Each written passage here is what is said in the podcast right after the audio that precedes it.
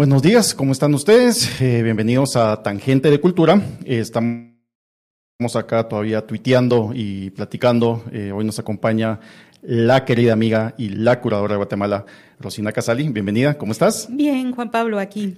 Bien. con estas noticias. Sí. No, o sea, o sea, en la, sí, pues Tratando de entender qué es lo que está pasando, ¿no? Sí, hoy, hoy, pues 16 de noviembre, como todos eh, los que vivimos acá en el país nos damos cuenta que, que, hoy las acciones en contra de la democracia se han presentado de una manera eh, bastante obscena. Ya, y bueno, estamos en tangente de cultura y ustedes preguntarán, pues, ¿qué estamos haciendo hablando de política? Y ya cuando tenemos que estar hablando de arte y de cultura, pues si ustedes tienen que entender lo que el arte y la cultura va eminentemente atada pues al tema político. Sin políticas culturales, sin políticas artísticas, pues no podemos nosotros llegar a, tener pues un país desarrollado como esperamos, ¿no? Pues mira, más que eso, yo siento que ya tenemos que pensar que el artista, la creación artística es un asunto político, es una posición política por sí misma, ante la vida, ante las personas ante el contexto y en este de manera muy específica este momento que estamos viviendo, que es terrible, me parece de lo más absurdo que hemos visto en años. No sé a quién se lleva las palmas, pero en este momento realmente no hay manera de entender lo que está sucediendo. Claro, y, creo que esto sucede cuando no entendemos de dónde viene, de dónde viene el ataque. Creo que cuando sucedían los golpes de Estado en los años 60, 70, 80 todavía, era, era muy directo. Eh, el enemigo era tangible, era, era verlo y estaba presente. Ahora lo que estamos viviendo es una nebulosa, ¿verdad? Sí, que, sí, sí. Que está golpeando por todos lados. Sí, y como tú dices, pues era como algo muy concreto, pues claro, porque venía como de esas estructuras militares muy concretas, de manera muy específica. No podíamos entender que se diera un golpe de Estado de otra manera. Exacto. Esto es totalmente, por decirlo de alguna manera, novedosa. Sí. Porque los golpes son bajos, son sucios, eh, hay una red de, de complicidades a incomprensible a todo nivel que lo está manejando la plata. Sí, eh, cómo, cómo se otorgan esos beneficios para comprar voluntades, instituciones, complicidades. Claro. No, y esto, y esto no solamente, o sea, ¿por qué hablamos de esto? Eh, esto no afecta únicamente al ciudadano de a pie, esto afecta a, a todo nivel.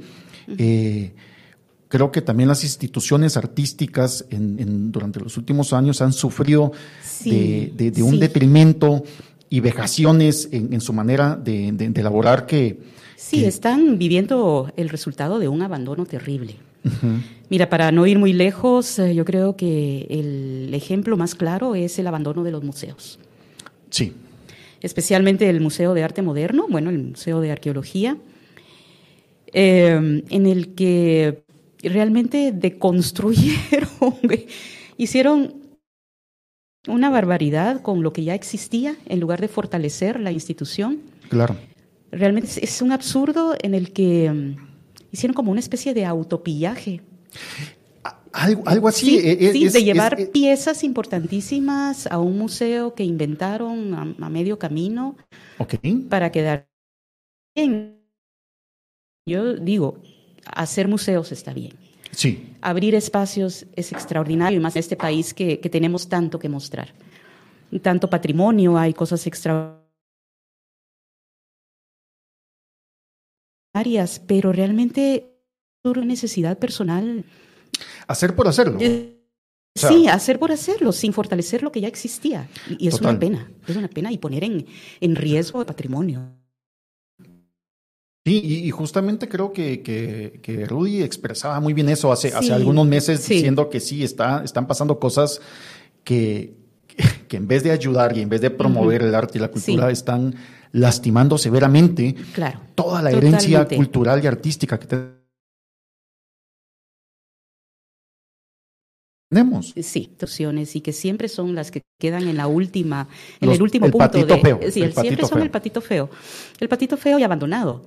Sí. Entonces estamos viendo el resultado a través de, digamos, este museo que está en la antigua, el MUNAG, que yo ya hice un par de recorridos, y de verdad que es lamentable. El espacio es maravilloso. Ah, ok, pues, Pues sí. hay que decirlo, ¿no? Hay que decirlo. Las piezas que tiene son extraordinarias, pero también en, digamos, en un, hay una amalgama muy extraña de cómo construyen el, el guion curatorial o el guion museográfico.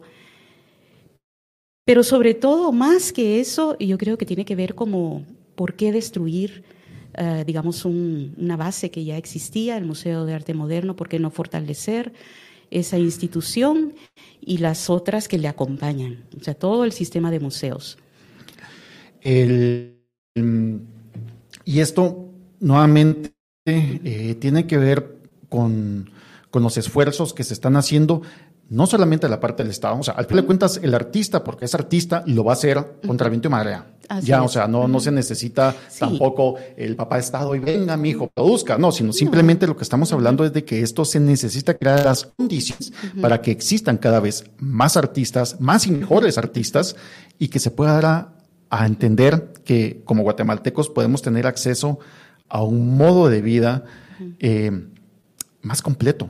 Sí, mira, y en el caso de la función de los museos, eh, pues son esas ventanas que muestran no solamente un- ese sentido patrimonial, sino también el pensamiento, ese pensamiento crítico, qué es lo que piensan los artistas, eh, que no son, de nuevo, no son, digamos, como eh, ese cero a la izquierda, estos personajes que antes se creía que eran como medios vagos, ¿no? que se Total. dedicaban a cosas que, que no eran productivas para el desarrollo de la ciudad. Por supuesto que sí, el arte es desarrollo.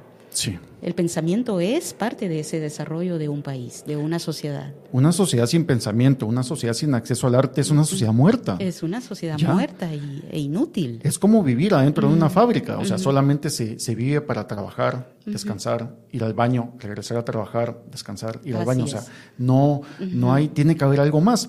Y crear arte, crear, eh, crear cultura es crear espiritualidad, es crear etos social, que es lo que tanto nos hace falta a los guatemaltecos. Y existe muchas eh, artistas, muchos eh, creadores de, de pensamiento que están a la espera de darse a conocer. Y como sociedad, pues tenemos que acercarnos a ellos. A Reconocerlo. Sí. reconocer la creatividad, reconocer el, ese pensamiento que va hilado con la producción creativa.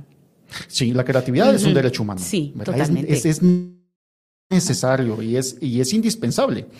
Eh, y bueno, todo esto, todo esto viene, eh, nace a través de la, porque justamente pues tenemos de invitada a Rosina, porque vamos a hablar de la exposición de la cual ella fue eh, pues eh, la gestora, la, la, la curadora, que se llama Margarita Zurria. Ahorita vamos a los que no la conocen, les recomiendo que en este momento vayan y busquen Margarita Zurria, Azurdia, artista guatemalteca, conozcan sus obras, vean lo que hace y acompáñense a este programa.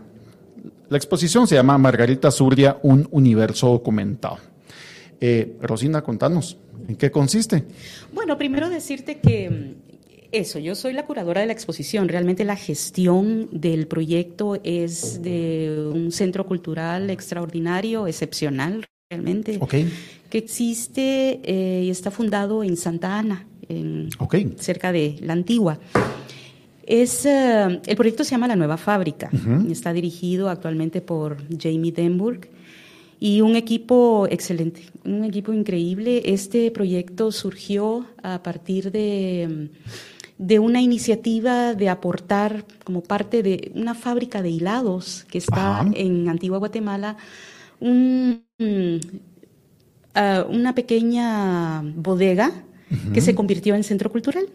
ok. Y eh, a lo que tiende este centro cultural es a mostrar arte contemporáneo, proyectos de arte contemporáneo.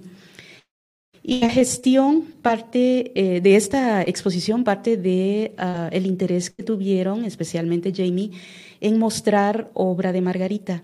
Ok. Eh, no sé si seguir o si tú quieres Sí, hacer las preguntas. Sí, sí, sí, sí, no, o sea, tú habla, tú habla, Bueno, vamos ahí. bueno. Eh, yo ahorita me estaba recordando precisamente para, para eh, de, de la nueva fábrica, son los que están haciendo la versión tridimensional o los que hicieron la versión tridimensional de las obras de Tun. Eh, no sé, Juan Pablo, la verdad que no sé. Sí, Pero yo- ellos a lo que se dedican es, en estos hilados hacen alfombras. Ah, hacen alfombras desde hace mucho tiempo, pero con una calidad, una sofisticación increíble, utilizando materia prima traída de la India, Mm, también hay de Guatemala, lanas, cosas muy lindas, hermosas, son unos diseños increíbles. Em, la mayoría eh, no se vende aquí en Guatemala, pero sí tienes como, digamos, la posibilidad de ver algunas de las cosas que producen y son increíbles. Acercarse a ver, o sea, también, también Sí, esto es una sí. invitación a ir a, a Sí. ir a, a ir a conocer el espacio. Así es. Si es que, si es que nos sí, da permiso. sí, no lo permite. Ojalá. Debería ser un tour. 200 gentes Sí, tocando a la puerta. Pero además es, es- a mí me parece excepcional porque son como esos extraños momentos en que la iniciativa privada provee y provee a la cultura y de manera con una libertad impresionante. Y, y Sin en ser este tan caso, restrictivos en, el, en, el, en el, en el Sí, tema del patrocinio, es sí, decir, yo pongo, exacto. yo pongo, yo pago los mariachis, yo escojo las canciones. Exacto. Y en este caso lo que se escoge es el arte contemporáneo, porque de alguna Buenísimo. manera es lo, lo más, si no abandonado, por lo menos lo que menos eh, atención tiene a, en- a nivel de públicos grandes. Y sin embargo, la producción contemporánea en Guatemala, en el arte, es increíble Sí, y muy apreciada muy, muy apreciada. Este, no hay semana en que no aparezca el anuncio de algún artista que va a asistir a una bienal, a una exposición importante, a una conferencia, porque también, digamos, no solamente se limita a, a la producción artística, sino también todo lo que se genera alrededor. Total. Proyectos curatoriales, personas que están haciendo teoría, investigaciones. Entonces, eh, probablemente es un gremio por ahora pequeño, pero como te digo, muy apreciado y muy Y- rico. Y súper productivo, ¿no? Muy productivo, muy productivo. Es realmente brillante. Es un momento brillante para el arte contemporáneo de Guatemala. Qué bueno, y esto, y esto nuevamente volvemos al inicio, con lo cual empezamos nuestra charla. En los momentos más asiagos, en los momentos más oscuros de un país, Sí. eh, los artistas toman las antorchas Sí. y van caminando. Sí.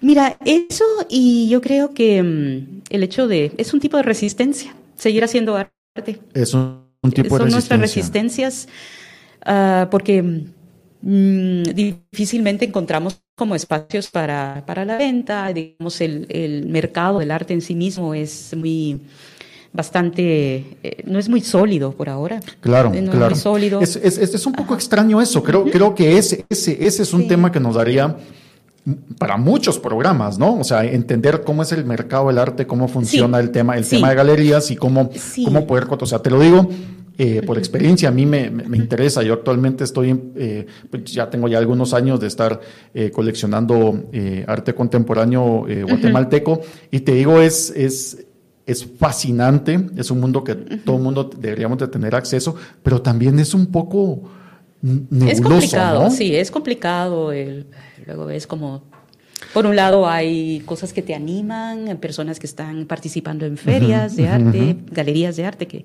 mm, que tienen es- es- es- esta posibilidad de que se la han gestionado, ¿no? Pero luego también como hay disparates, hay disparates en ese mismo mercado que no entendés, ¿no? Que no entendés o entendés demasiado y mejor te das la boca. sí, Eso sí también. porque hay estos sí. mercados que han surgido que para mí me parecen alucinantes. No, totalmente. sí. Pero igual, o sea, te digo, esto, esto nos da Uf, para mucho. Olvídate, hay que pero- hacer primero la investigación y luego nos seguro, lo lanzamos. seguro. Pero, pero volviendo al tema. Margarita Zuria, Sí. ¿por qué? Vamos. Bueno, como te decía, eh, se produjo esta, este evento excepcional de el Museo Reina Sofía, que no es cualquier museo, en Madrid. Es el Museo Reina es Sofía, el por gran Dios. museo, o sea, es una de las grandes puertas al arte contemporáneo y moderno en Europa. El, el director, que acaba de salir ¿verdad? de su gestión como director, Manuel Borja, vino a Guatemala en Ujú. eh, prepandemia. Vino con un grupo de, del Reina Sofía. Y conocieron el trabajo de Margarita a través de, eh, bueno, eh, visitaron el Museo de Arte Moderno y las piezas que están ahí fueron suficientes para que este director volteara su vista de quién es esta mujer, quién es esta artista. Total. Entonces eh, se le proveyó de información y mira, para mí fue tan extraordinario que, unos tres meses después ya se había cerrado el país ya, y sin embargo me llega la invitación de te queremos invitar como curadora de la exposición, una gran exposición de Margarita Reina Sofía. me quería morir. Lo, voy a pensar. Lo, voy a pensar. No, de salud terribles, pero pero de nuevo, la resistencia, eso es lo que te saca. Sí. Lo que te saca, que te hace revivir eh, de alguna manera, saber, bueno, las cosas. Eh, eso también significó que unos nueve meses después yo tenía que viajar a Madrid. Y todo lo que significaba eso. A media pandemia, cosa que, pues sí. Sí. Y y ese viaje fue para hablar de Margarita, yo les tuve que hacer una presentación del material, de las diferentes opciones que teníamos y del proyecto curatorial en sí mismo. Claro, claro. Ellos, lo que sí fueron muy claros eh, desde el principio es que querían hacer una monografía de Margarita. Oh. Lo que, lo que significa que no es una retrospectiva, no es poner como alinear eh, una cronografía exacta, no lineal, sino visitar o visitar, ¿verdad?, los diferentes eh, momentos claves de la producción de esta artista. Y así se hizo, así se hizo, este, y eso me dio una gran oportunidad conocer. Yo ya conocía a Margarita desde hace tiempo. Había hecho algunos ensayos sobre su trabajo y también dos exposiciones, una en Costa Rica y otra en el... ¿De acuerdo? Sí, que luego esa exposición se llevó a correos. Ajá. Pero bueno, para decirte que ya tenía cierto conocimiento, pero en esa época el archivo de Margarita no estaba sistematizado. Eso, ok, eh, ahondemos un poquito en eso, porque te digo, esta es una buena oportunidad para dar a entender cómo, cómo es que se genera esto. O sea, eh, la obra la vas recogiendo donde, donde está, pues, eh, no sé, coleccionistas privados, la familia, instituciones, ¿cómo? Mira, yo creo que en este caso se tuvo como la gran, el lujo, realmente era un lujo de que la familia había preservado los archivos y una buena parte de la colección de Margarita, su legado.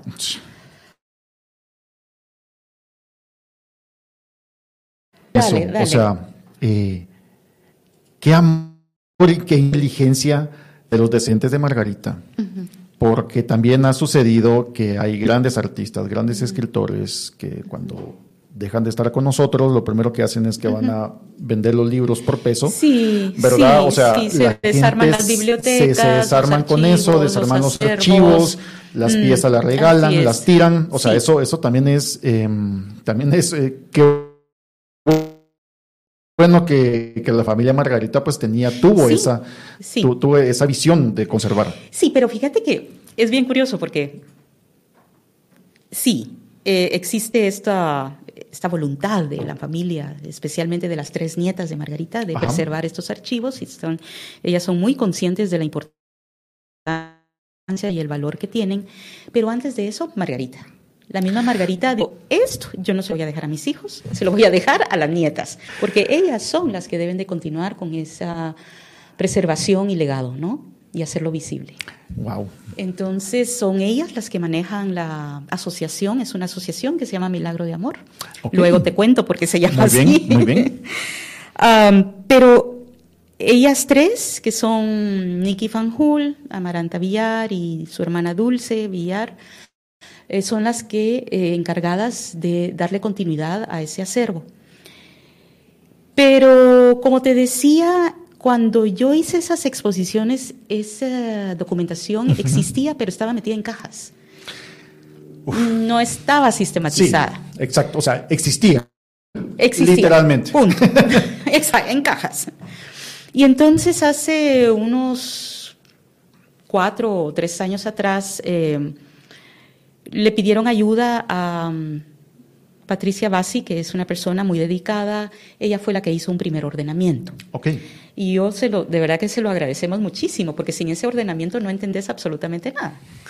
Porque te puedes imaginar, son, ¿qué? 40, 50 años de vida, de producción, donde ahorita estuvo guardando artículos, folletos, catálogos, eh, de manera con cierto orden, pero digamos que, que, solo los vas metiendo. Y en cierto modo también estamos hablando de una sistematización de alguien que es un torbellino creativo. Sí. Entonces, lo que digamos, alguna metodología que tenga que ver con museografía o, bibliotecología no existía. Sí, y si existía, pues digamos que no, para ella no, en ese momento no era importante. Lo importante era guardar el documento. Y, crear en ese momento para ella, ella, su trabajo era crear precisamente, ¿no? Eh, sí, su esfuerzo estaba en la creación. Y sin embargo fue bastante disciplinada, te diría. Muy bien. Porque hay artistas que no se recuerdan de guardar el, el folletito, el papelito que se imprimió y luego para uno como investigador es tan valioso. Ese papelito que quedó con el dato, cuando se hizo, el horario, qué sé yo, son datos que en el momento parecerán superfluos, pero luego te dan elementos para establecer una estructura. Eso. O lo que me está pasando ahora con esta exposición, que nos ese archivo precisamente nos ha ayudado a hacer nuevas lecturas de Margarita. Mm, ok. Muy bien. Que eso es bien importante, porque te lo digo porque mm, Margarita es el tipo de artista que solo podría tener como una mirada sobre ella. Margarita eh, eh, produce en sus inicios ciertas obras que son las más conocidas, que son los,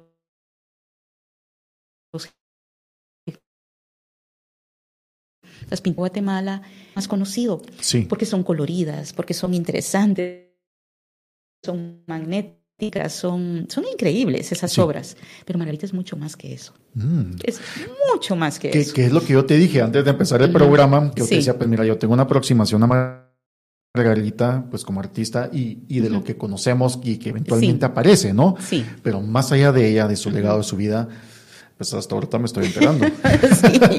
sí. de hecho, fíjate que eh, esta exposición, hay que decir, que no es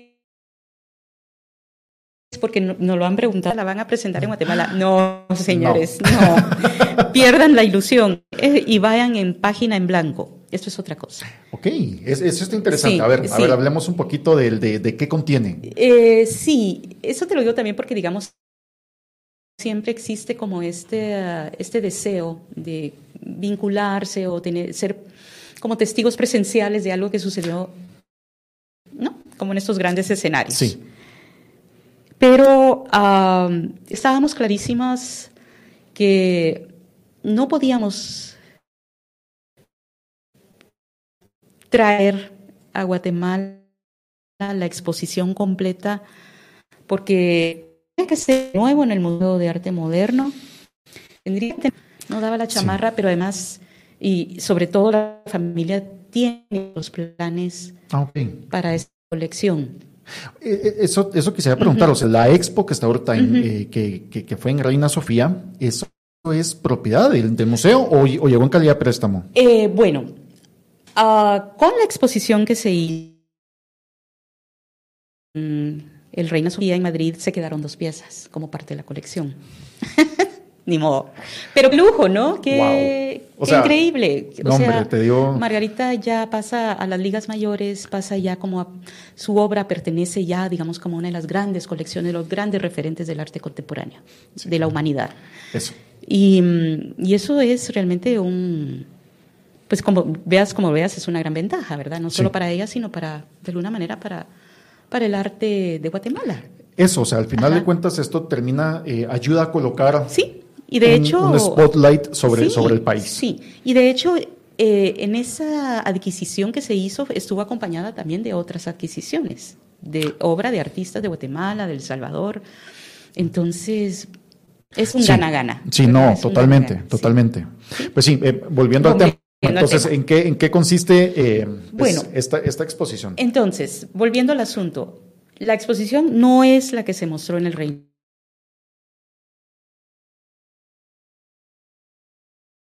de hacer segundas lecturas sobre el trabajo de Margarita, apoyados en el archivo.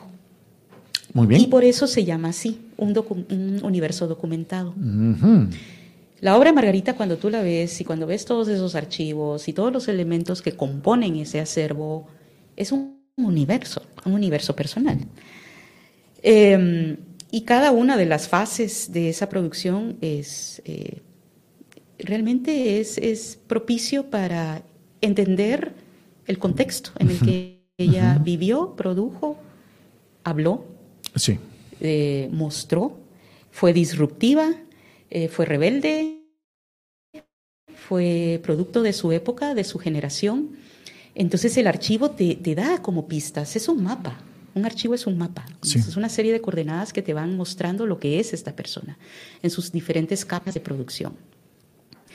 Ah, lo interesante es que, mm, como te decía antes, sí hay como esta tendencia de darle énfasis a la obra de Margarita en sus inicios, porque de alguna manera es la más em, atractiva.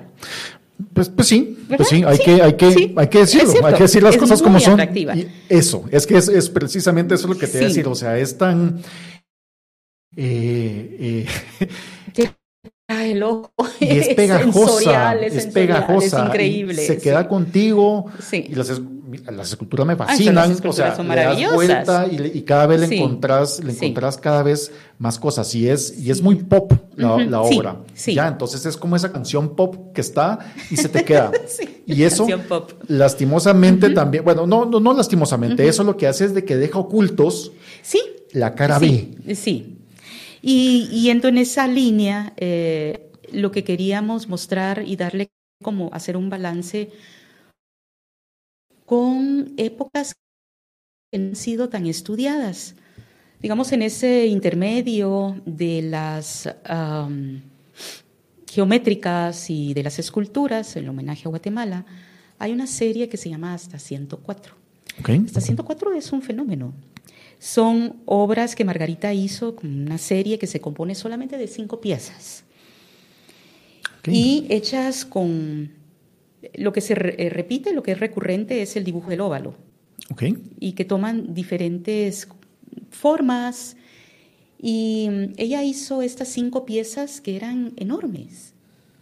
Eh, podían medir hasta dos metros y medio Muy bien. y son entre escultura y pintura.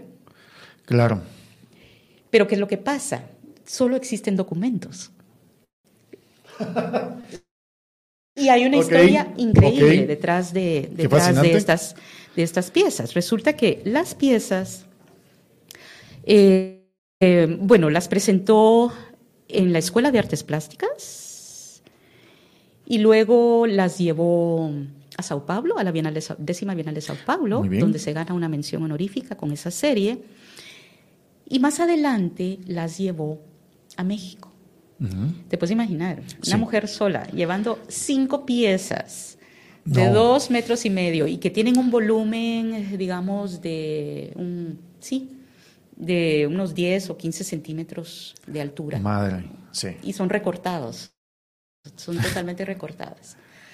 Entonces estas piezas, eh, ella las lleva a México y en ese momento era, tenía gran relevancia lo que le llamaban los salones de arte de México. Muy bien. Se hicieron, es- son salones importantísimos, Ajá. donde participan Cuevas, Escobedo, bueno, en fin, como toda la gente del- de, la época. Y la invitan a participar en el tercer salón. Wow. Pero resulta que ese tercer salón tenía una serie de reglas. Ajá. Y las reglas es que todos los artistas participantes debían de trabajar con materiales efímeros, es decir, cartón, papel. Sí, pues. Lo que Perecederos. Ajá. Esa era como la gran onda del momento, locura Claro. del momento. Hacer, hacer como especies de, como es, como especies de, de mandalas de arroz y todo eso Es- que sí, se hace sí, sí, y que eventualmente van a desaparece, desaparecer. Desaparece. Pero Era todo un concepto del, no, del arte no objetual, de lo importante que era el arte no objetual. Ajá. Actualmente nosotros le decimos arte conceptual, en ese momento le Pues llamaban no objetual. Bueno, el punto es que Margarita, bueno, con todo y todo, dijo, yo quiero participar con estas piezas, es lo que tengo. Sí. Probablemente, esto es solamente como una especulación, el hecho de que no había, digamos, como una... Era muy curioso que una guatemalteca participara, dijeron sí. Y llevó parece que llevó tres piezas. ¿Y qué pasó? Ajá. En algún punto ella se olvidó de recoger las piezas. No. Y se fueron. No. Se fueron, como todo lo demás, se fueron a lo ef- al cajón de lo efímero. Al cajón de lo efímero. Entonces desaparecieron estas piezas. Lo bueno, volvemos al tema de la documentación, que en México eh, tenemos a un contacto, una amiga eh, que es extraordinaria, Pilar García, hizo esta investigación sobre los salones de México y ella eh, recaba la información y los documentos donde aparecen las obras de Margarita y es la evidencia y de logró. que ella estuvo ahí. Qué maravilla. Sí, es increíble. Qué maravilla. Sí, hay algo, hay algo fascinante eh, de la figura de, de lo que es eh, eh, Margarita Zurdia. Estamos hablando de, de temas efímeros, ya, o sea, el, o sea, el arte conceptual, el arte contemporáneo, pues todo esto vienen siendo como unicornios, pues para el, para el común de, la, de, de las personas que ha costado. De hecho, te digo, yo cuando, cuando, cuando empecé mi carrera como periodista cultural, no lo entendía del todo. Y gracias a un lugarcito que se llamó Coloquia, no sé si te recuerdas. Sí, sí, me recuerdo muy bien de Coloquia, claro. El Coloquia fue importantísimo. Inolvidable. O sea, no, pero te digo, gracias Sí. a esos espacios es que yo logré documentarme. Yo logré ac- acceder a ese tipo de información y entender la importancia de esto. Sí, ¿Ya? Entonces, nuevamente volvemos y empezamos a, a, a- a cazar con los hilos del inicio. O sea, estos espacios son muy importantes. Margarita Zurria, eh, su vida, o sea, como artista es, gra- es, es de suma importancia, definitivamente. Pero su vida también es un legado. Su vida también es, es un testimonio de resistencia, que Sí. es lo que tenemos que tener ahora justamente, pues, como iniciábamos el programa con lo que estamos viviendo, ¿no? O sea, es necesario tener esa resistencia. Pues Margarita supone un rompimiento del tejido conservador antigüeño del momento, ¿no? Eh, principalmente, eh, pues que, que así fue como quedó la Guatemala después de la contra la revolución del 54, ¿eh? y creo que es la cancha en la que Margarita más logra Sí, desenvolverse, ¿no? Sí, bueno, sí. Ahora, digamos que esto que acabas de decir, que es muy importante, eh, creo que no es solamente eh, ella una de las culpables. Era un, crim- era un crimen entre muchos Seguro. artistas de la época. Tendríamos que mencionar a Roberto Cabrera, el grupo Vértebra, a lo que estaba haciendo Huicho Díaz, por supuesto, personajes extraordinarios como Danny Sheffer. En fin, es como toda una generación muy disruptiva Claro, y que están precisamente como marcando la pauta de lo que puede ser el arte en ese momento. Sí. Cómo respondía el arte a esa modernidad pensada desde un país tercer mundo, como Sí. lo era Guatemala y un pueblo. y de Guatemala hecho también te- tenemos que decirlo, o sea, Ajá. muchos artistas se tuvieron que ir de Guatemala. Sí, Ya, o sea, sí, pues precisamente sí. volvemos a lo que hablábamos tú al inicio, ¿no? O sea, eh, el arte es política, ya. Sí. Entonces esto también termina, termina eh, afectando o modificando tal vez cierta línea o tendencia que lleva el artista al tener que cambiar de escenario completamente. Claro. Pero en ese momento, fíjate que es muy interesante notar, sobre todo, digamos, estamos hablando un poco de la década de los 60, 70, cuando Margarita no se había ido a París, Ajá. que es una época muy prolífica, muy enriquecedora. Eh, estos artistas realmente formaron la escena del arte moderno de avanzada, ¿no? las vanguardias de esa época. Ahora, en el caso de Margarita, esa voluntad de rompimiento continuó. Fue Claro. constante. ¿Qué es lo que pasa? En el 71 ella empieza a hacer esta serie de esculturas que es monumental, que Sí. es homenaje a Guatemala, y concluye de manera bastante callada, porque casi no mostraba la obra. Ajá. Eh, termina en el 74. Son alrededor de 51 a 52 piezas talladas Ok. en madera. Y en esa época, como buen artista, entra en otra crisis y, y decide guardar toda la obra, si mucho deja tres, y decide tres días después de haber documentado la obra, Ajá. irse a París, a vivir a París. Pues sí. Te suena conocido, ¿no? Sí. Como la crisis. Viva Sí. la crisis. Viva la crisis. Sí, Viva la crisis, porque eso te lleva a otro lugar. Y, y- y de hecho, De- ajá. y de hecho también se va al, al, al centro. de las- Además, a- a- se, se va al sí. centro artes globales que era París de los años 70, ¿no? estamos hablando post mayo del 68. Uh, estamos hablando del momento de las contraculturas. Sí, estamos hablando del momento del hipismo, estamos hablando del momento de las experiencias con las drogas, estamos hablando del momento del feminismo. Exacto. ¿no? De, la música, de, de esa relevancia, de, de ese sentido de, lo social. Sí. Praga, bueno, en fin, estaba pasando absolutamente todo en esa época. Y Margarita cae en París en ese momento, en esa ciudad doblemente iluminada por, por todos esos movimientos. Y por supuesto en ese momento ella no era conocida en París. Nada, ella era nada, de alguna manera tuvo que empezar de nuevo. Ajá. Y sin embargo tuvo, creo que, la gran suerte de acercarse a, movimientos eh, feministas. Ajá. Y de lo que en ese momento se llamaba el body art. Claro, claro, sí, pues. ¿Y qué es lo que pasa? Em, aquí en Guatemala ella tenía todos los recursos de espacio. Sí. Tenía un estudio grande, tenía mano de obra, tenía todas las personas que le podían ayudar.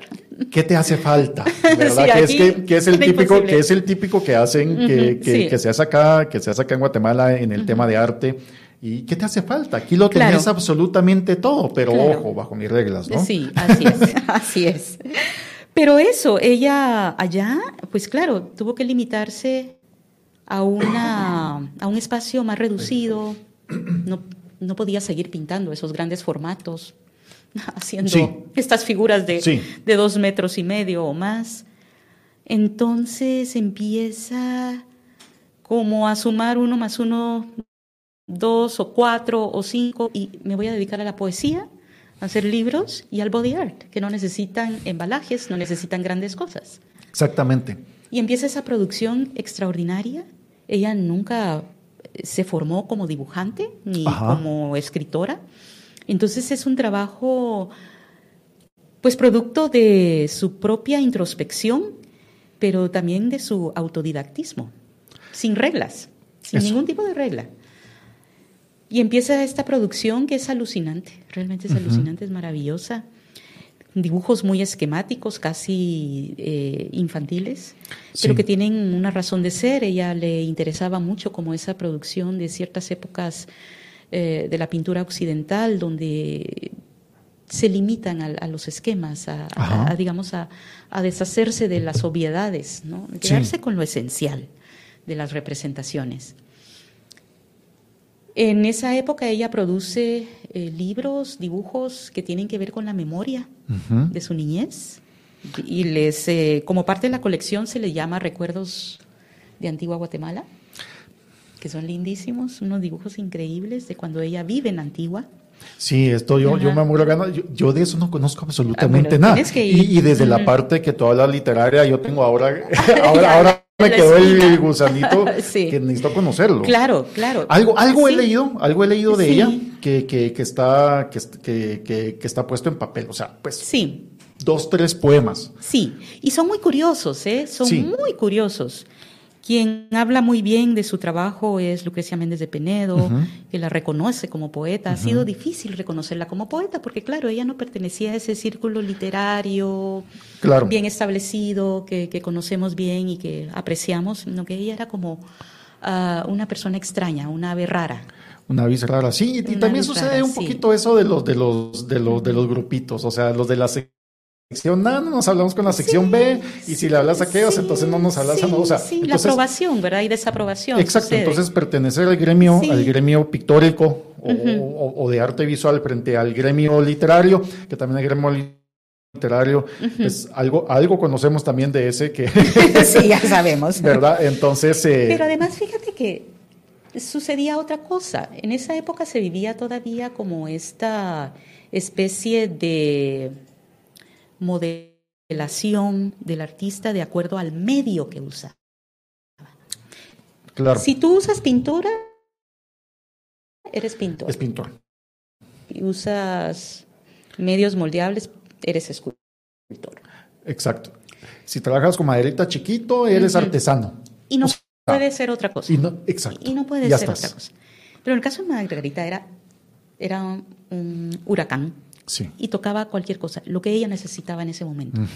Tocó escultura, tocó pintura, tocó acuarela, tocó acrílicos, tocó lo que se le antojaba. Danza. O sea, Danza, movimiento, performance, happenings. Sí. Ella lo, casi lo tocó todo. Entonces, más que definirse como alguien perteneciente a un gremio claro. etiquetado bajo un nombre, un medio, ella era artista en sí, misma. Ella era una creadora. En todo lo que, lo que engloba el concepto, ¿no? Sí, sí. Constantemente era curiosa, o sea, curiosa Sí. por, por la vida, por las cosas, por la lectura. Era una gran lectora. eh, en fin, y la poesía. Entonces escribe poesía y por supuesto en el momento en que ella empieza a escribir esa poesía no era muy apreciada por la academia, por estas miradas académicas, Claro, ¿no? claro. formales. Pero aún así lo hizo y, y es muy curiosa, es realmente, eh, de nuevo, disruptiva, es, es, es totalmente distinta. Lo haber- más distinto que has podido leer. Ok, va a haber, va a haber eh, en la expo, ahorita eh, que, que se inaugura el sábado, eh, va a haber muestra de, de la parte poética. Fíjate que el acervo de Margarita es tan enorme que no podíamos incluir todo, tuvimos que seleccionar, hacer pequeñas muestras. Está bien. Y sobre todo pequeñas muestras de cosas como que no se le ha dado suficiente énfasis en las investigaciones que se han hecho sobre su trabajo. Y cosas curiosas que han ido apareciendo. Una de ellas es un folleto que pasaba desapercibido, es un folletito, es como un catálogo de una exposición que ella hizo entre medias cuando está produciendo homenaje a Guatemala. Nosotros le hemos llamado el folleto Abraxas el, por necesidad de nombrarlo. ok, Y lo llamamos Abraxas porque es un catálogo pequeñito que ella produjo para presentar un- una exposición en una... ok, Y es lindísimo, el folleto es precioso. El folleto incluye una serie de imágenes que, que no son de ella, ajá, son grabados antiguos que ella compraba en mercados de pulgas en Europa. Y al pie de cada una de las ilustraciones es, eh, va incluyendo un poema largo. Es un poema alucinante. qué belleza. Eh, habla de sí misma, es como muy introspectivo, ¿no? Como Claro. de un personaje en permanente crisis, es un estado anímico donde el, ¿no? como el amado, como, cosas, Sí. datos muy curiosos. Pero la imagen que cierra el folleto es alucinante, porque es... ¿Conoces esta figura que es una figura clásica de la mujer en, en el purgatorio, en las llamas del purgatorio? Ah, sí, sí, sí, sí. Está encadenada. Sí, Es una, una imagen muy conocida, muy icónica, eh, dantesca, pero en esa imagen ella hace una intervención y a esa mujer le pone un retrato de ella. Ah, Hace un recorte y le, como un pequeño collage. Y entonces es ella eh, claro, el, el ánima claro. en pena, ¿no? El ánima en pena, sí. Y, es, y Sí. tiene todo el sentido, es decir, cuando haces poesía desde, Ujú. desde la teoría poética, primero te agotas a ti mismo. Ujú. Entonces tú escribes, Sí. no para los demás, escribes para ti. Sí. ¿Verdad? Para explicarte el mundo, para explicarte esa realidad es. tan ajena, tan, tan, tan atosigante Tan que es, extraña. que es allá afuera. Sí. Y cómo un alma sensible se, se tiene que apapachar a sí misma, Sí. ¿verdad? Ayudar a calmarse a través de la poesía. Entonces, ese, o sea, me imagino que por ahí irá a- totalmente. a lo- a lo que lo totalmente. que me Y estás y contando. sí, y además como lo que me interesa también eh, de este folleto Abraxas, llamémosle Abraxas, es que mm, resulta que también a nivel de mm, lo que dicen las mujeres, la mirada de las mujeres, ¿cuál era en ese momento? eso. Hace unos días, hablando con Julio Serrano, yo le contaba que Margarita era eh, de las pocas mujeres que el gremio masculino de artistas reconocía como con la posibilidad de ser una artista importante. Wow. Existía un grupo que creo que lo fundó o lo nombró eh, Ingrid Klusman, quien hace la Galería El Túnel, y ella forma este grupo que le llamaba los Diez Grandes. Ajá. Y las únicas mujeres que estaban en esos diez grandes eran Margarita y Magda Eunice Sánchez. Y los demás eran Huicho Díaz y Alma Rojas y, y, por supuesto los... Y, nadie niega que eran grandes, por supuesto que lo eran. Pero si lo pones esos números en la balanza, ¿dónde estaban las otras mujeres? ¿Dónde estaba Wilfreda López? ¿Dónde estaba Isabel Ruiz? ¿Me entiendes? Como dónde estaban el reconocimiento. Porque lo que hacía falta era la mirada femenina. Entonces, de ese tal, ¿verdad? De entenderte como, como persona, ante todo, y luego como mujer, en este contexto. Lo cual es complicadísimo. No, habrá sido complicadísimo. Si ahora lo es, imagínate en esos años. Eso, eso es lo que te voy a decir. Si, ahora tomar una posición, o sea, de frente, abierta y consecuente eh, respecto de ser mujer a través de la feminidad y el feminismo, o sea, eso te abre crítica por todos lados. Imagínate en esa época, o sea, solo... Ah, o sea, no. Sí, y esa es otra cosa importante, fíjate, yo creo que sí hay que mencionarlo. Eh, durante muchos años, no sé si se ha negado, pero se dice poco del feminismo que practicaba Margarita. Sí, obvio, haber tenido contacto directo con el, con el movimiento que, le, que, se esparció en el mundo, pues sí. Sí, ella, digamos que no era tan cercana a las feministas en Guatemala, porque el feminismo en Guatemala tenía una vena muy de activismo, muy político. Claro. Ella era... Margarita Carrera, Luz Méndez de la Vega. Eh, sí, sí, o el mero feminismo político que se ah, claro, claro, ¿Me entiendes? Sí, sí, sí, sí. Pero mm, que viene de, de, la, de la izquierda. Exactamente, sí. o sea, de la base izquierda. Activismo y militancia, ¿no? Sí, exactamente.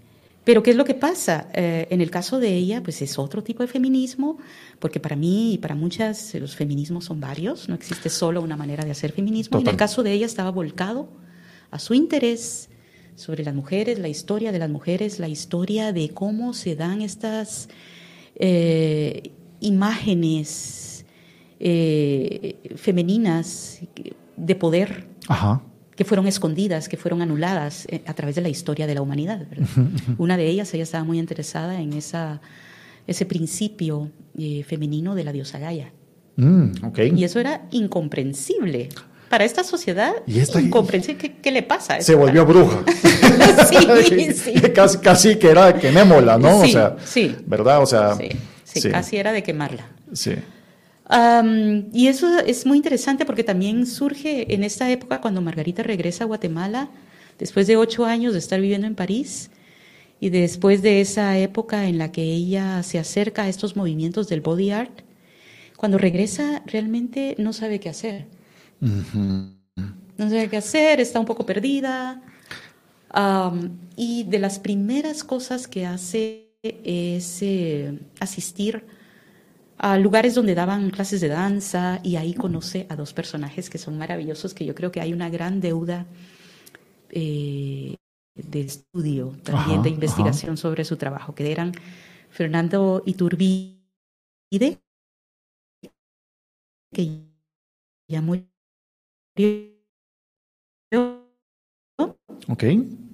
Y Benjamín Herrarte, que es mm. Benjamín todavía es vivo vive en San Marcos la Laguna, en Atitlán, total ermitaño, pero ellos fueron importantísimos para Margarita, porque estaban en sintonía. Inmediatamente hay un enamoramiento entre los tres. Claro, claro. Por supuesto, estaban hablando el mismo idioma, ¿no? De la importancia del movimiento. Sí. El movimiento es vida, ¿no? Sí, o sea, partiendo de eso. O sea, si, si, tiene que existir vida, tiene que existir el movimiento. Pero además un interés estrictamente sobre las posibilidades del cuerpo. Y no necesariamente como bailarines entrenados. E, exacto, exacto. es... Lo que puede significar tu cuerpo en relación a la mesa, a la silla, a la vida, a la otra persona, a los grupos, a los animales, a las plantas, en fin, cómo reacciona tu cuerpo ¿no? ante estos incentivos o ante estos elementos eh, con los que compartes un momento. En fin, y forman un grupo que se llama el Laboratorio de Creatividad. Mm, ok, ajá. Y es bien curioso, es bien curioso porque también no te estoy diciendo que eran como los grandes rebeldes del momento, porque hay dentro del archivo hay un documento eh, en el que Margarita, Fernando y Benjamín se ven como en la necesidad de escribir una especie de carta anunciando su existencia como grupo. Y se lo mandan a la oficina de Bellas Artes. Una especie de manifiesto. No, no es un manifiesto, es solo una presentación de existimos y como un, casi como un pedir permiso. Okay. solo para avisarles que aquí estamos. Aquí estamos. y les agradecen, les agradecen la, la, la carta, por supuesto, de Bellas Artes. Y bueno, también hay un manifiesto que es poco conocido, que es extraordinario. Y luego están los diarios que hizo Margarita. Son, mm. Más que diarios, son libros de apuntes, en el que ella iba como apuntando em, cómo hacer la coreografía, cómo eh, hacer eh, los tipos de energías que debían de reunir cuando hacían estas presentaciones, danzas, rituales. Pues era, era, era un, un halo chamánico, ¿no? Un poco, un poco, pero todos dedicados a, estas deidades femeninas. Sí. En el caso de ella específicamente. pero como te digo, también muy interesados en, explorar el movimiento, el movimiento del cuerpo. Eh, y no con estas reglamentaciones eh, formalistas de la danza. No, pertenecían al conservatorio y a la escuela de danza. Exactamente, simplemente la experimentación de hacerlo por hacerlo y buscar las reacciones propias respecto a ese fenómeno. Sí, hay una, en, el archivo hay una serie de documentos en el que ella se presenta sola en un café que existía en esa época, que lo, precisamente lo gestionaba Fernando Iturbide. Se llamaba el Café Teatro Alternativa. ¿Sabes dónde, dónde estuvo Sofos? Por ah. ahí ahí, ah, atrás, atrás. Ah, eh, ahí estuvo por mucho tiempo este lugar, no sé si mucho tiempo, pero estuvo este café y también una sede del Patronato de Bellas Artes. Mm, ya. Entonces era un lugarcito así donde había café, había teatro, había galería de arte, había también una tienda magnífica de armario, que es... Mm presentaban diseños increíbles. A mí me encantaba ese lugar, me encantaba. Bueno, era como la... Sí. Eh, son como los lugares que dieron, fueron los epicentros de la cultura en esa época y que dieron vida a lo que nosotros en algún momento, bueno, tú tal vez más joven, no, no conociste ese momento cuando surge la zona viva. Ah, ok. No, yo cuando llegué ya estaba. ya, ya, ya,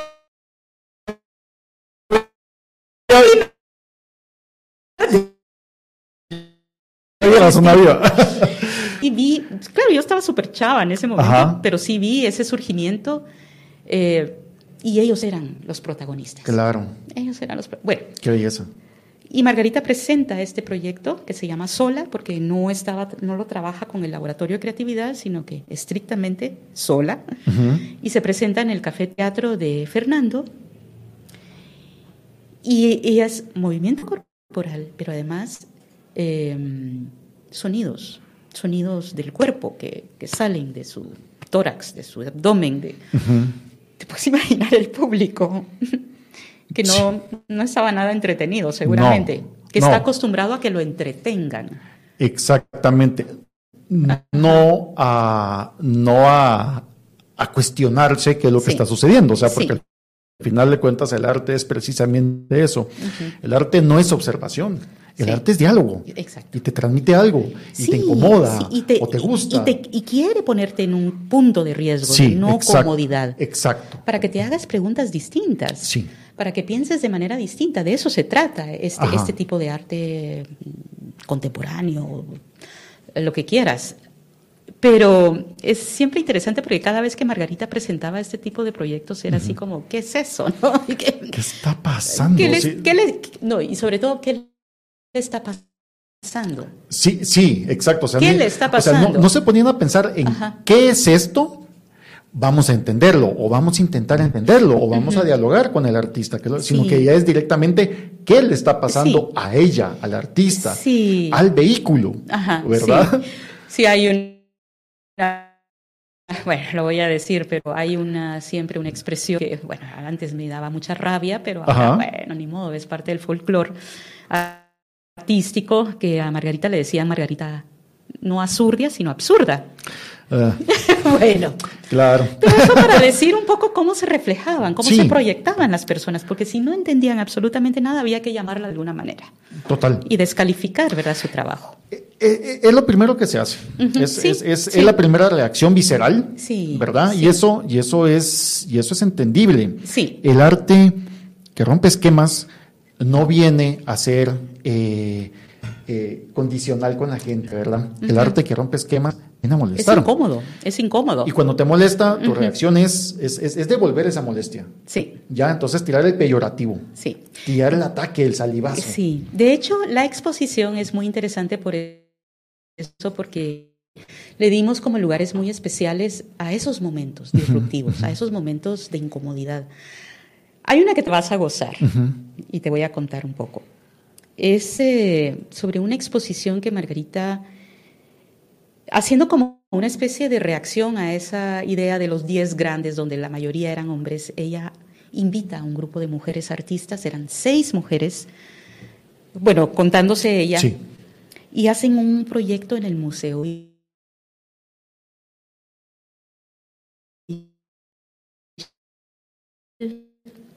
Y ella, junto una de las artistas invitadas, Grecia Herrera, con la que hacían muchas, hicieron muchas colaboraciones en danza, eh, hacen un proyecto eh, al que le llaman Una y es danza.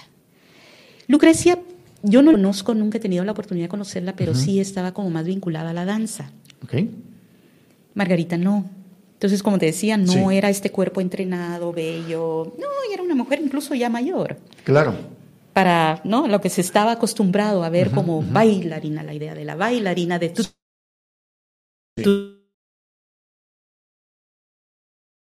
Ella era... Y bueno, en esa época había crítica de arte. Okay. Y una, una de las columnas que se escriben es Fernando Linares Beltranena, ah, el que escribe. Quiero leerla. El que escribe, si nos está escuchando. Quiero leerla. si nos está escuchando Fernando Linares Beltranena, pues em, yo creo que lo que escribe es realmente esa reacción de no tener la voluntad de entender, de acercarse al artista y preguntar qué, hay aquí. Ah. O desarrollar un tipo de curiosidad que te lleva a, posibles nuevos mundos. Sí. Y se limita a decir esto es un mamarracho. Y así está escrito. ¿No? Total. Y bueno, pues, pues eh, eh, vivimos para ver la venganza de... Sí, la mejor venganza es cuando estás bien y cuando has aportado y eres mucho más relevante. De y ahora pues, pues vemos en lo que terminó convertido pues el Señor, ¿no? sí. Pero yendo más allá, eh, Margarita hace un, escribe un derecho de respuesta Ajá. que es fenomenal, ah, en el que hace una reflexión sobre que esto ha sido mi vida todo, siempre esto ha sido toda mi vida, este tipo de reacciones. Entonces, y ella se continúa. Ajá, o sea. Continúa. esto? nada. Esto, esto, Margarita Zurdia, eh, yo la veo como una, como una predistigiado, sí, sí. Una divina. Una hechicera. una hechicera. divina. Yo, yo que estuvo en el Reina Sofía. yo, yo Pues como una hechicera. Ella es una lectora de la bola de cristal. Sí. Ya, y ella, ella te trae y saca, muy a lo Harry Potter, ¿no? Saca imágenes y te las coloca.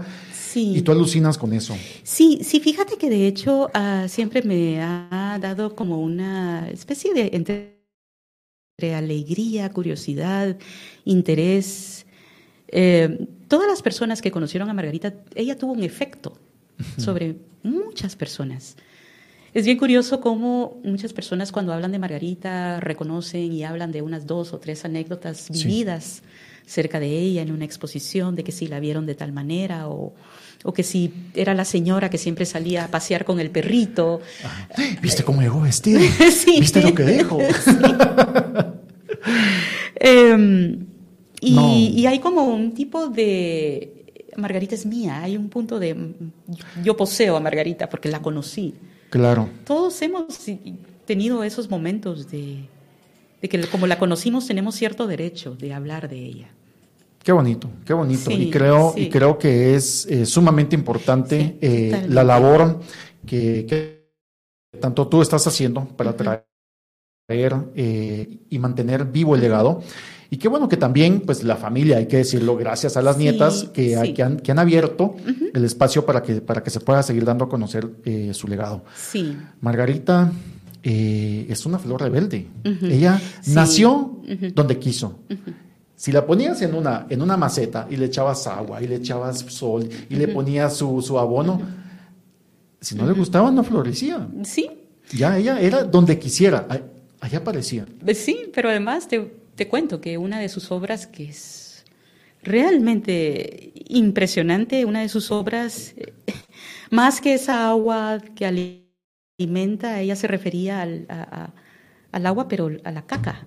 Ah, oh, el Se abono. llama, se llama caca, la, la pieza se llama caca y agua. Wow. ¿Por qué? Porque para ella, ella estaba muy interesada de cómo el cuerpo asimilaba y desechaba, ¿no? Como parte de, o sea, de, de lo orgánico que es la vida. Total. Cuando ella hace esa pieza, eh, está muy consciente de la importancia de tener, establecer o restablecer esos vínculos con la naturaleza. En ese sentido, ella fue una avanzada. Sí. Hoy estamos hablando de ecofeminismos. es- No, ¿qué, sí, qué- qué hacemos? sí, ¿Qué producimos? sí. ¿Qué desechamos? O sea, Sí, de hecho ella en ese sentido, eh, parte fundamental de su vida eran sus mascotas. Y no, no eran mascotas, eran familia. Claro. Y ahora estamos hablando de los derechos de los animales que ya, Sí, o sea, sí, o sea, sí, te sí. digo, fue- es una visionaria. Sí, era totalmente visionaria. Y de hecho, al principio te decía que te iba a contar de por qué se llamaba Milagro de Amor la Ah, asociación. por favor. La última compañera canina Ajá. que tuvo Margarita se llamaba Milagro de Amor. Ah. Era una perrita chihuahua y, y por eso se llama la Asociación Milagro de Amor. Ah. Pero además eso, era, tuvo varias, varias eh, compañeras de vida. La más recordada es eh, Lupe, Lupe Valdés, Ok. que fue una perrita que adoptó estando en España en al- eh, de vacaciones. Le regalaron la perrita, se la trajo, a- se la llevó a París y luego a. Guatemala. Guadalupe Valdés está presente en muchas obras de Margarita y también está presente en la exposición. Eso sí se los dejo como, como ganchito, vayan Muy a bien. verla y les va a encantar. Eh, ya para ir, para Sí. ir amarrando Sí. eh, eh, la entrevista y la convivencia, realmente qué, qué delicia platicar contigo, Rosina. Eh, ponernos al día de un montón de cosas y aprender un montón eh, acerca de un artista que, pues, que obviamente sí, sí sabía que existía y espero que por favor ustedes vayan a la exposición. Se inaugura este sábado a las 10. A las cuatro y media de la tarde y luego, luego a las seis de la tarde hay una visita guiada. Ok, y a las 6 de la tarde. Ajá. Yo creo que esto es muy importante. Aprovechen las visitas guiadas. O sea, porque van a, o sea, no solamente es acercarse y ver las obras que están en la pared, sino aprender un poco más y tener una explicación y contexto que es muy importante. Eh, ¿Hasta cuándo está abierta la, la Bueno, expo? eh, eso es lo fabuloso que estas ah, producciones son importantes y eso es lo genial de la nueva fábrica que deja sus exposiciones por muchos meses. O Ok. sea que vamos a poder verla hasta el 28 de abril del próximo año. Eso Tomen está maravilloso. Eh, yo creo que eso también nos da la oportunidad de iros Claro, o sea, veces. estamos hablando de, de- de Cinco meses. Cinco meses. cinco meses. Qué buenísimo. Es- Esta sí, Sí, es una sí. es una grata noticia porque a veces eventualmente, principalmente cuando son pues en espacios privados y todo, mire, yo le doy el espacio tres semanas, ¿verdad? Sí, Ah, chao. el mes, Sí, ¿verdad? No, sí. no puedo tres semanas, o sea, Sí. pero pero qué bueno. Y van a haber actividades, eh, siempre ellos eh, tienen el cuidado, el esmero de hacer eh, proyectos que acompañan Ajá. la exposición, conferencias, otras visitas guiadas. A principio de año vamos a aprovechar la presencia en Guatemala de Emiliano Valdés. Sí. Emiliano es uno de los autores que participó en el catálogo del Reina Sofía y que nos habla sobre todo ese panorama en el que Margarita se inserta, ¿no? el panorama de los 70, de las bienales, de Medellín, de Sao Paulo y ¿no? un poco cuál era, qué era lo que estaba sucediendo en esa época. Vamos a tener la oportunidad de hablar con él. Y luego una serie de talleres que están vinculados a temas de los ¿no? que están presentes en la exposición y que pueden eh, ver con más detalle, enterarse con más detalle en la página web de la nueva fábrica. Okay. Y para cerrar, vamos a tener algunos proyectos muy lindos que claro. no solo celebran la exposición y su conclusión, sino que también celebran a Margarita. De hecho, uno de los últimos celebra, que bueno, coincidentemente, no, esto no fue planificado, pero Margarita cumplía años el 18, sí, 18 de abril, así es que vamos a estar haciendo esa celebración con amigas, amigos que la conocieron, que estuvieron cerca de ella y, con las mascotas. Qué chulo, me encanta. Se puede llevar mascotas. Me encanta, eso está muy bueno. Eh, Rosina, te agradezco mucho. Gracias por venir, por, platicar. Eh, no pierdan la esperanza, mucha. Tenemos que seguir adelante con lo que está pasando con el país. Eh, y una manera de resistir es acercarnos a la producción artística de Guatemala. Sí, y en este caso a, la, formas de memoria, de entender la memoria de este país. Un archivo es eso, memoria. Sí.